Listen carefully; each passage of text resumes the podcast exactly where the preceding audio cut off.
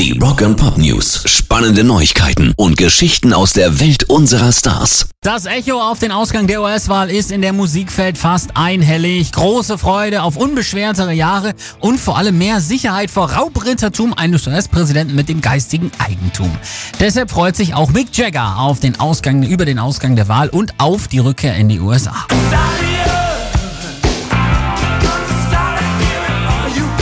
Auf Twitter ließ er seine 2,2 Millionen Follower wissen. Ich freue mich sehr darauf, in ein Amerika zurückzukehren, das frei von harten Worten und Beschimpfungen ist und unter Menschen zu sein, von denen ich weiß, dass sie Gemeinsamkeiten und Harmonie haben.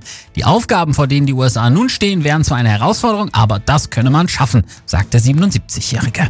Rock'n'Pop News. Große Ehre für Eddie Van Halen bei der jährlichen Zeremonie in der Rock'n'Roll Hall of Fame. Die gesamte Branche ehrt den Supergitarristen, der bereits 2007 in die Heiligenhallen aufgenommen worden war und letzten Monat an den Folgen von Kehlkopfkrebs starb.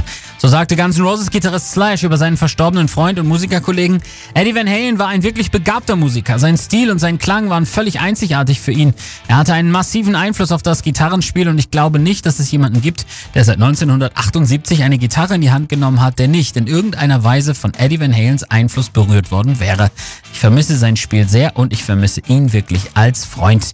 Metallica-Leadgitarrist Kirk Hammett fügte noch hinzu, Eddie Van Halen war erstaunlich. Seit Jimi Hendrix gab es keinen Gitarristen mehr, der so viel Einfluss hatte und mich so inspiriert hat. Pairs Rock and Pop News.